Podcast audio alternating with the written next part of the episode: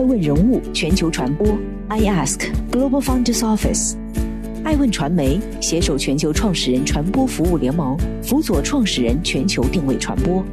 欢迎您每天聆听爱问人物。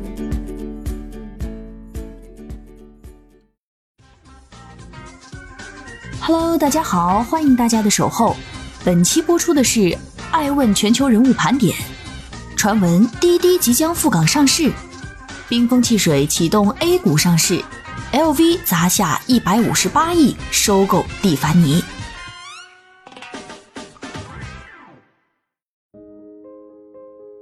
欢迎继续聆听守候爱问人物全球传播，正在播出的是爱问全球人物盘点。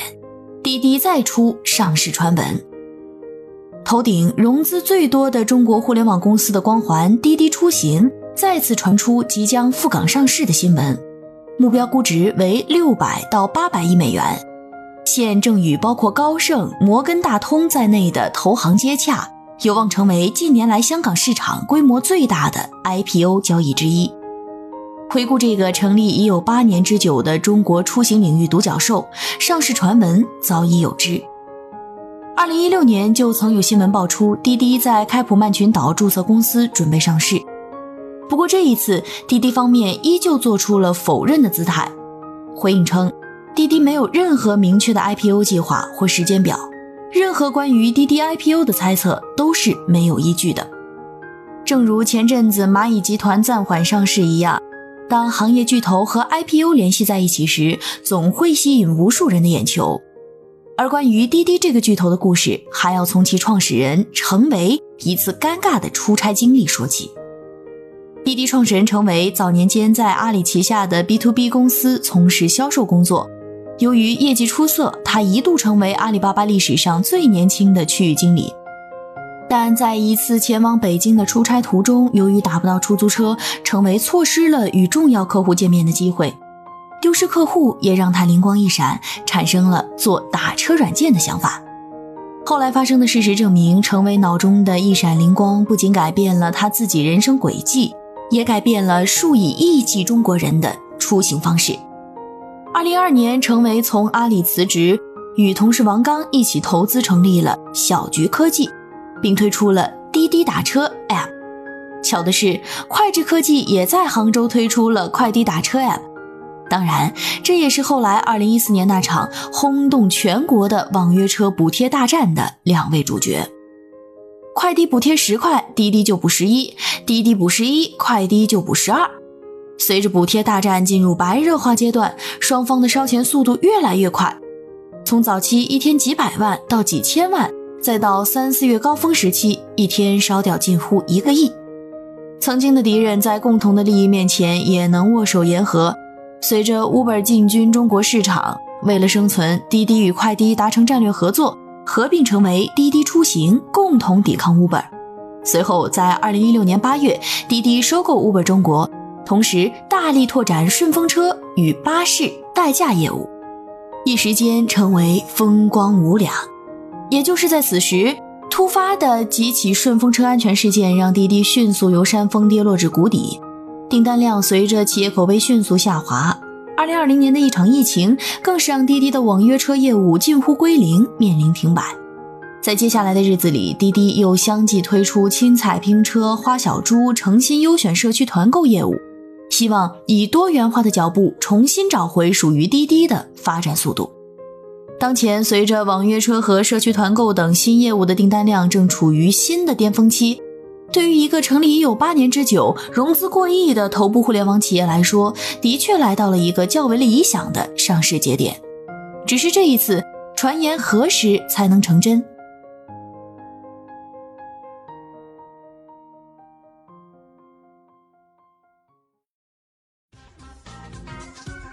欢迎继续聆听《守候爱问人物全球传播》，正在播出的是《爱问全球人物盘点》。冰封汽水启动 A 股上市。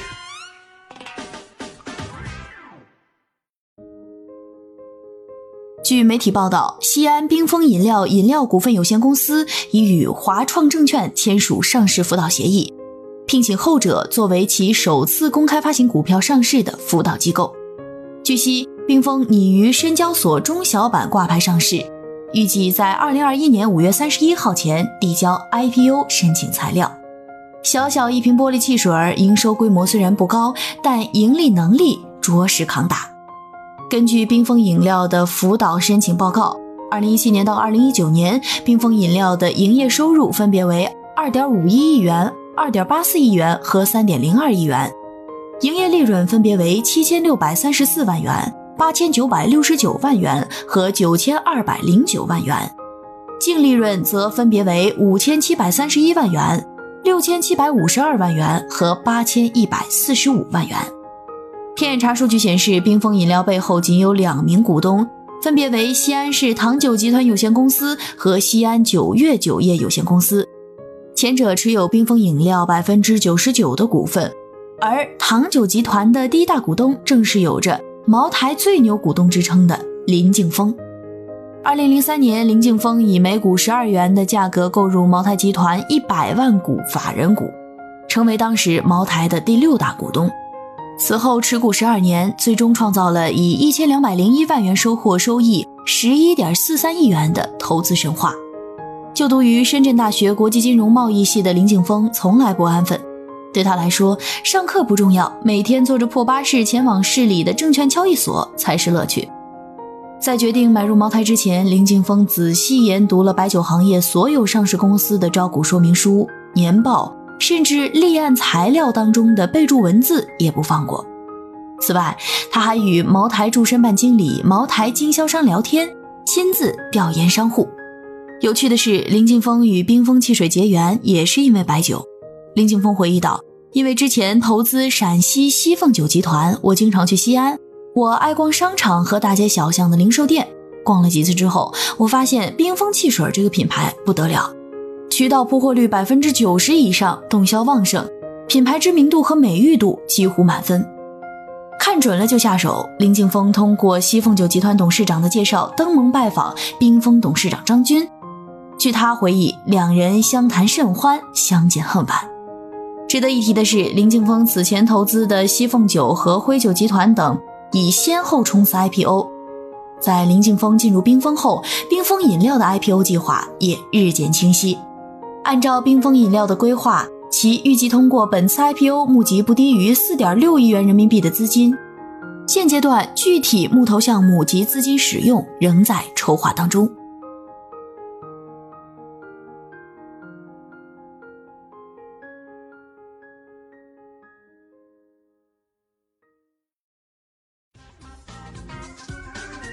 继续聆听《守候爱问人物全球传播》，正在播出的是《爱问全球人物盘点》。新纽科技成功登陆港交所。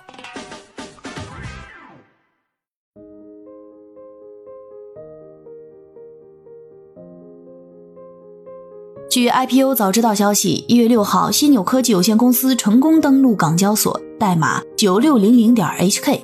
IPO 首日，新纽科技以四点一二港元开盘破发。较发行价下跌百分之五点五。据悉，此次上市募资八点七二亿港元，由未来金融担任独家保荐人，弘毅投资作为基石投资人。新纽科技是中国领先的 SaaS 和软件开发企业，公司同时为金融机构和医疗机构提供以软件驱动的创新型解决方案，以及由人工智能及大数据分析提供支持的解决方案。招股书显示，公司已注册五十一项软件专利。金融领域中，新纽科技为银行、信托公司、资产管理公司等金融机构或组织提供全面解决方案，包括 BEAI 平台、记账式柜台债系统、分布式交易平台等。客户包括央行、国开行、华夏银行、浦发等。而在医疗领域中，犀纽科技创新出的医疗质量控制与安全预警平台已拓展至四十四家医院，其中二十九家为三甲医院，同时也与二百四十家医院订立合作安排，其中百分之七十以上为三甲医院。有关平台计划将于二零二一年实施部署。招股书介绍，犀纽科技二零一一年八月在中国成立，二零一六年十二月。翟曙春以人民币五百万元的价格收购北京新纽全部股权，成为其唯一股东。此前，翟曙春曾有创业经历。两千年创立的联银通主要是从事金融自助设备服务和制造等业务，后公司被华东软件收购。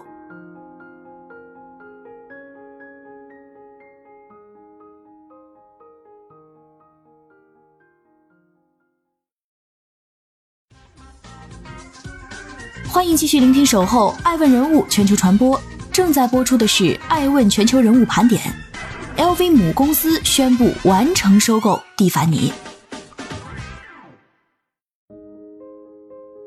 当地时间一月七号，全球最大的奢侈品企业 LVMH 宣布以总价一百五十八亿美元的价格完成对美国珠宝品牌蒂凡尼的收购。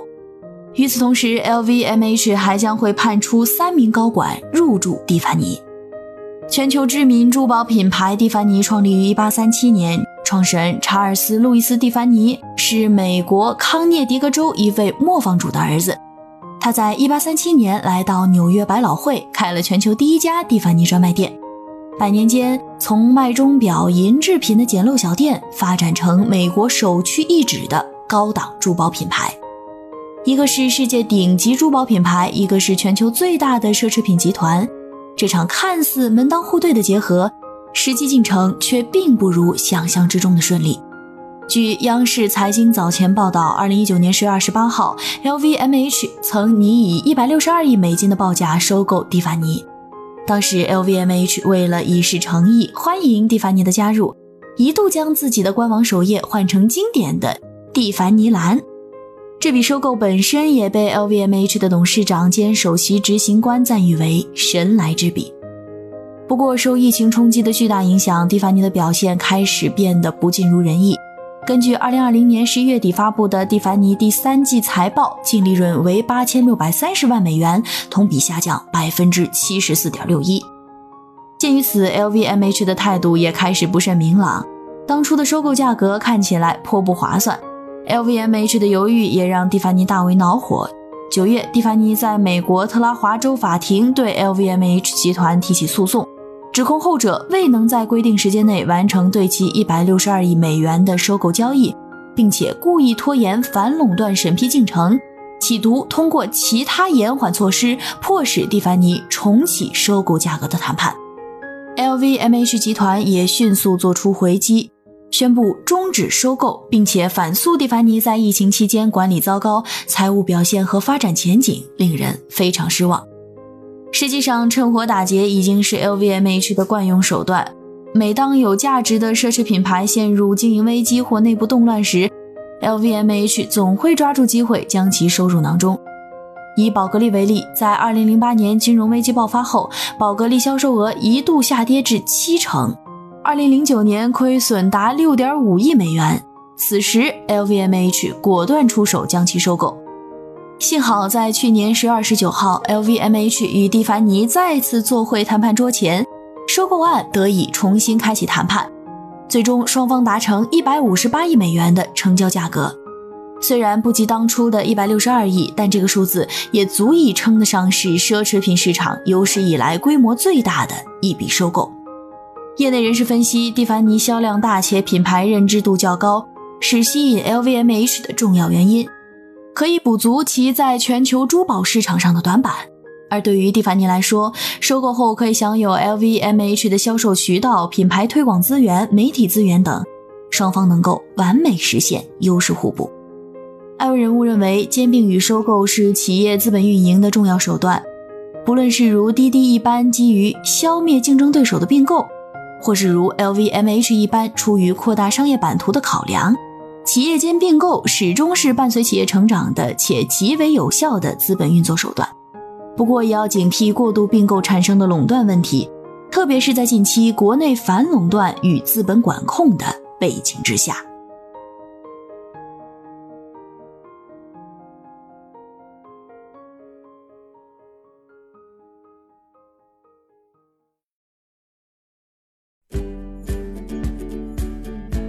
多顶级人物，欢迎关注每周六晚十一点海南卫视，同步在学习强国 APP 直播。